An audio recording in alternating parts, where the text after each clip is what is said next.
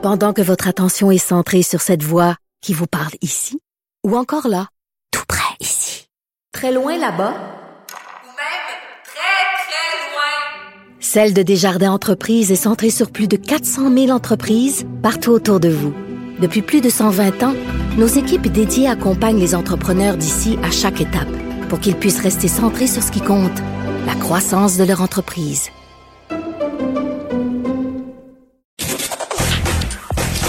Gilles Proulx. Le où, quand, comment, qui, pourquoi ne s'applique pas sa ricanade?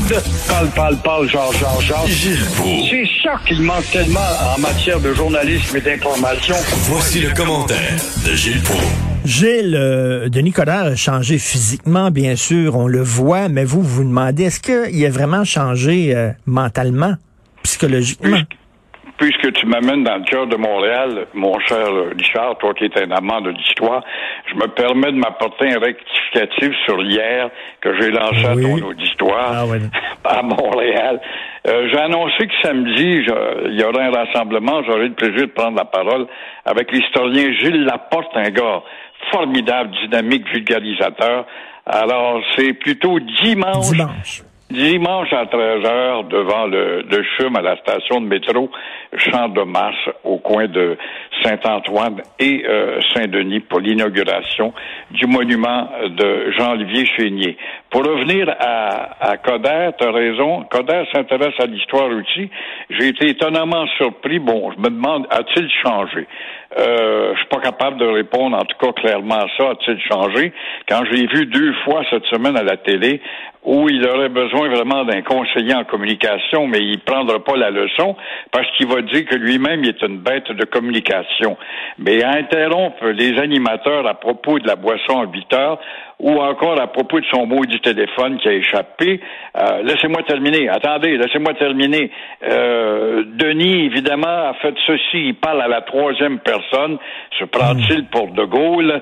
Alors, encore une fois, je pense qu'il a besoin de prouver plus que ce qu'il peut dire, oui, oui, je suis ouvert, par exemple, à rendre hommage dans Dieu-Montréal, à dresser des monuments, notamment à Pontiac, c'est une très belle idée, il n'y a pas de doute, mais euh, et de conjuguer avec la francisation que Québec euh, nous impose avec l'appui des trois partis politiques fédéraux à Ottawa. Oui, oui, oui, je veux faire de Montréal une ville française, mais ça, ça demeure un petit désir, comme à la veille des élections, je t'appelle par ton prénom, mon cher Richard, et le lendemain, comme de raison, je me rappelle pas de ton nom. Mais, mais mais Gilles, Gilles, Gilles, je, l'ai- je l'ai pas vu, là. Il a, il a vraiment parlé de lui à troisième personne. Il a dit Denis. Oui, oui, voyons oui, oui, oui, oui. Alors, écoute, là, euh, quand Denis faisait ça, puis Denis a dit ça, puis Denis, euh, euh, wow, quand tu parles à la troisième personne, là, tu t'appelles De Gaulle, peut-être. C'est trop drôle. C'est un peu pressé. Qu'est-ce que vous pensez de ça, qui est son, son idée, là, qui est d'interdire l'alcool dans les parcs à partir de 20 heures? Il se fera pas des amis chez les jeunes, là. C'est sûr que j'étais à sa place de se tirailler moi aussi. L'idée est pas si mauvaise dans le contexte actuel parce qu'il y a tellement d'abus et de folie furieuse depuis qu'on relâche euh, leur sort. Et euh, dans ce sens, euh, il n'y a pas tout à fait tort de dire, vu l'indiscipline institutionnalisée des Québécois, vu la mollesse, parce que toujours par prudence, un candidat à la mairie ou une mairesse va vanter, ou un premier ministre, vanter sa police. Or, la police du Québec, c'est une police de flambeaux. C'est une police de peureux qui a peur d'un chat, d'un arbre, je l'ai déjà dit. Alors, vu la mollesse de la police qui n'a pas agi tant que ça sur le crayon, plus sur le crayon que c'est vrai qu'on contravention, ben, il n'y a pas tout à fait tort de dire qu'à 8 heures, vous deviez arrêter. Pour un certain temps, en tout cas, ou une année. En tout cas, euh, on disait qu'il n'y avait pas de choix, il n'y avait pas beaucoup de choix là, au point de vue de la mairie, là, au point de vue des candidatures. Mais vous avez vu ça, il y, a un- il y a un complotiste qui se présente. Là. Il y a un gars qui dit que la COVID, ça n'existe pas, puis qu'on exagère, puis tout ça. Il se présente à la mairie de Montréal. Boy, ça va être beau, ça. En tout cas. Ouais, ça c'est un peu comme euh, Michel Brûlé, moi pour lequel j'avais voté. Imagine-toi, il fallait que je sois insatisfait des, des deux candidats. Vous aviez voté pour Michel Brûlé. J'avais voté Michel Brûlé parce qu'il disait qu'il fallait revenir à une ville française, à Montréal, mais je savais qu'il y aurait deux douzaines de votes. Il y a eu 2200 votes euh, à l'époque. Et je faisais partie de ces égarés-là. Alors, est-ce que lui, c'est pareil, ce pauvre gars complotiste, il a beau vouloir se faire un capital, euh, il y a peut-être un bureau, c'est peut-être un chiropraticien, il a besoin de clients, alors il va se faire un petit capital avec ça Ben pour oui. sa petite entreprise. Bon, en parlant de Kiro, il y a une femme qui s'est fait passer pour un docteur. On en parlait tantôt avec Félix Séguin. Ben oui, dans notre petit monde, il y a des fous qui souffrent de dédoublement. On le sait, dépendant des périodes, par exemple. Je sais pas, moi, je me rappelle qu'à des époques militaires, il y a bien des militaires qui se mettaient dans la peau de Napoléon, grand stratège militaire, dieu de la guerre. Euh, D'autres, euh, je sais pas, ils avaient étudié trop court en, en sciences et puis euh, se prenaient pour des Einstein. Et euh, d'autres se prenaient pour Adolf Hitler parce que moi, j'étais chef du parti, je te réglerais ça. Alors, on souffre de dédoublement. Et euh, là, la- l'abondance de la médecine, t'es pas capable d'allumer un réseau de télévision sans tomber sur un donné médecin depuis quelque temps, depuis un an et demi. Alors, l'abondance de médecine dans le, et de médecins dans le décor depuis 2019 a influencé mademoiselle Annie Hung, euh, qui s'improvise médecin avec le sarrau sur le dos et le stéthoscope au cou et se promène d'une institution. Alors, faut quand même le faire. se faire passer pour une doctoresse, une docteure. Alors, à- alors que de suivre un cours de trois, quatre jours de secrétaire médical. Ben oui.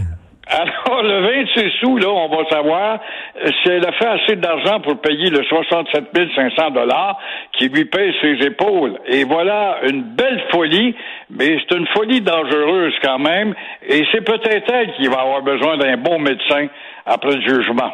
Non, mais faut, faut pas avoir froid aux yeux. Moi, là, je suis un très mauvais menteur, Gilles. Quand, quand, je, quand je compte des menteries, ça paraît dans ma face. Là. Vraiment, quand je pense aux douanes, quand les Oui, douanes étaient oui. ouvertes, j'ai rien à me reprocher, vraiment. Là, puis j'ai l'air d'un voleur, j'ai l'air d'un bandit, je deviens rouge d'en face et tout ça. Et elle, elle se faisait passer pour un médecin, aucun problème, un aplomb incroyable. C'est hallucinant, des gens de même. Ah oui, avec une assurance incroyable parce qu'elle elle fait du dédoublement. Elle rentre donc dans le personne. Dans, c'est comme l'acteur.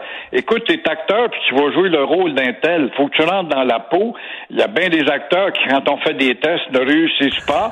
On en choisit, on choisit un Jack euh, euh, Nicholson parce qu'il est capable, ou encore un Michel ici. Euh, euh, comment il s'appelle notre Jack Nico- Michel? euh, voyons. Allez, j'oublie. Ben, mais, mais, Ben, mais, mais Pierre Curzi, Michel Côté. Michel Côté, j'allais dire, puis euh, Rémi Gérard, Ben oui. qui, est, qui est mon voisin d'en haut ici, un gars tellement sympathique, capable d'entrer dans un pégreux un jour, puis un banquier le lendemain. Alors, elle, cette petite-là, peut-être que dans sa folie, elle est rentrée vraiment avec son rêve dans le rôle d'une femme médecin qui est très humaine et puis qui se promène dans les hôpitaux pour donner des conseils. Alors, il y a bien des naïfs qui tombent là-dedans parce que ça prend. On dit en psychologie que ça prend quatre minutes à étudier quelqu'un quand tu jases avec. Au bout de quatre minutes, tu devrais avoir fait ton idée. Mais il y en a qui sont capables de t'embobiner plus que pendant quatre minutes. Là. Ben c'est sûr. là. Puis tu sais, les gens, là, mettons, là, ils sont en- ils font une demande de libération conditionnelle, là, les, les, les détenus, puis ils disent oh, j'ai changé, j'ai changé. Puis ouais. là, là, il y a des psychologues qui regardent puis ils jasent avec. Mais il y en a des détenus qui sont des sont des, des fins finaux, puis qui sont capables d'embibonner euh, de, de, de- les, les, les- les psychologues. Ils sont Ben capables. oui, puis dès le lendemain, il retourne, il retourne Ben dans ouais. le quartier auprès des gens envers lesquels il était redevant. C'est Ben évident. ouais. Est-ce qu'on on doit, euh, là, la question se pose encore, est-ce qu'on doit déboulonner les statuts de John A. McDonald? J'aurais tendance à dire oui parce que son attitude à l'égard globalement des communautés, dont la nôtre, quand bien même que tous les chiens de Canadiens français euh, japperont, il va finir au bout d'une corde pour Louis Riel, pour euh, les Amérindiens et Louis Riel notamment, pour ses beuveries. C'est évident que quand on donne une... Puis c'est quand même lui qui a été le premier à prendre la pôle pour être à la tête du premier Canada moderne. C'est vrai. Quand tu regardes une carrière, tu regardes son bilan, négatif et positif, si la ligne du positivisme l'emporte, ben là, on oublie ce qui a été négatif, c'est folie. Euh, bon, euh, tu sais, Duplessis, on a tellement malmené Duplessis, mais pourtant, quand on regarde le bilan total, et Jacques Lacourcière, feu Jacques Lacourcière, l'avait réhabilité à la dernière de sa vie, parce que euh, on étudie dans tous les détails le bilan de l'homme. Alors, quant à ça, euh, Marguerite Dioville, qui était une traînée, une pas bonne dans les, à les yeux de, de, de l'oligarchie de la Nouvelle-France dans le Vieux-Montréal, pourtant elle ne faisait que d'aider son prochain et on l'a proclamée sainte alors que c'était une évergondée. Tu vois, les analyses du temps, faut attendre longtemps pour que la poussière retombe. C'est vrai que tu vas me dire que Johnny McDonald, ça fait longtemps que la poussière est retombée. Moi, j'aurais tendance spontanément à dire oui, on devrait s'en débarrasser. Mais on le remplace par qui? Comme ayant été le premier premier ministre du Nouveau-Canada? C'est Georges-Étienne Cartier. Euh, Georges-Étienne Cartier, c'est un grand bonhomme. Il nous a défendu un peu, puis a imposé la langue française. Il a menacé de quitter Johnny McDonald. Avant de mourir à Londres, il dit, méfiez-vous de Johnny McDonald, il n'aime pas les Canadiens français. Mais euh, il a quand même été un patriote qui s'est bâti à Saint-Denis-sur-Richelieu et qui a viré de bord quand il a vu que le système lui promettait le confort, la gloire et les titres, parce qu'il aimait beaucoup les titres quand il a eu le titre de sire, il est devenu un véritable Britannique, un, lèche derrière de la reine Victoria. Mais, mais, ça, le dit, ce qu'il a dit sur les Autochtones, c'était absolument dégueulasse. Je suis allé retourner le voir, des extraits de ses discours, et il les traitait de sauvages, puis il a dit, il faut les civiliser, faut... Moi, être autochtone, ça serait une insulte de voir une statue à la gloire de ce gars-là. Parce que les Autochtones ont, pris conscience bien en retard, ils ont été anesthésiés par son système à lui, puis des collèges qui ont suivi, puis on vous enlève votre langue, puis on vous enterre dans des, des fausses communes, puis vous savez rien, vous êtes des ignorants, jusqu'à ce qu'à un moment donné, l'éveil national et l'histoire rentrent entre les oreilles de certains leaders qui se sont instruits un peu plus, d'autant plus que nous, encore une fois, nous avons. Faudrait lire. Je vois mon ami Mathieu Bock qui vante euh, euh, Jacques Lacourcière. Euh, il devrait lire l'histoire qu'on vous a volée et vous allez tout comprendre au lendemain de veille. Alors, donc, Johnny McDonald était un fils spirituel de, de celui qui devient le général en chef lors de la conquête contre Lévis, et non pas Montcalm, Montcalm est mort un avant. Alors, il y a dans le Vieux-Montréal, la première chose, il nous sépare des Indiens, nous autres.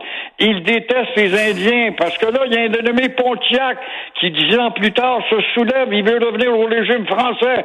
Qu'est-ce qu'on va faire pour l'empoisonner? On va introduire des couvertures. Alors, euh, chose qui a été marquée par tout ça, cette culture de subalterne face à la nation conquérante qui s'est toujours pris pour la race supérieure et de maintenir cette mentalité de conquérant qui existe encore de nos jours à Concordia, puis à la Gazette, puis à CTV, puis partout ce que tu veux quand tu les vois hurler contre la simple petite loi timide, loi 21. Et Gilles, on se laisse, tiens, sur euh, Denis Coderre. Est-ce qu'à Gilles, on a Denis Coderre qui parle de lui à troisième personne? On se laisse là-dessus, Gilles. On se parle demain. Bonjour. on écoute ça. On écoute ça. Le maire Coderre ferait en sorte qu'après 8 heures, il n'y en aurait pas de boisson.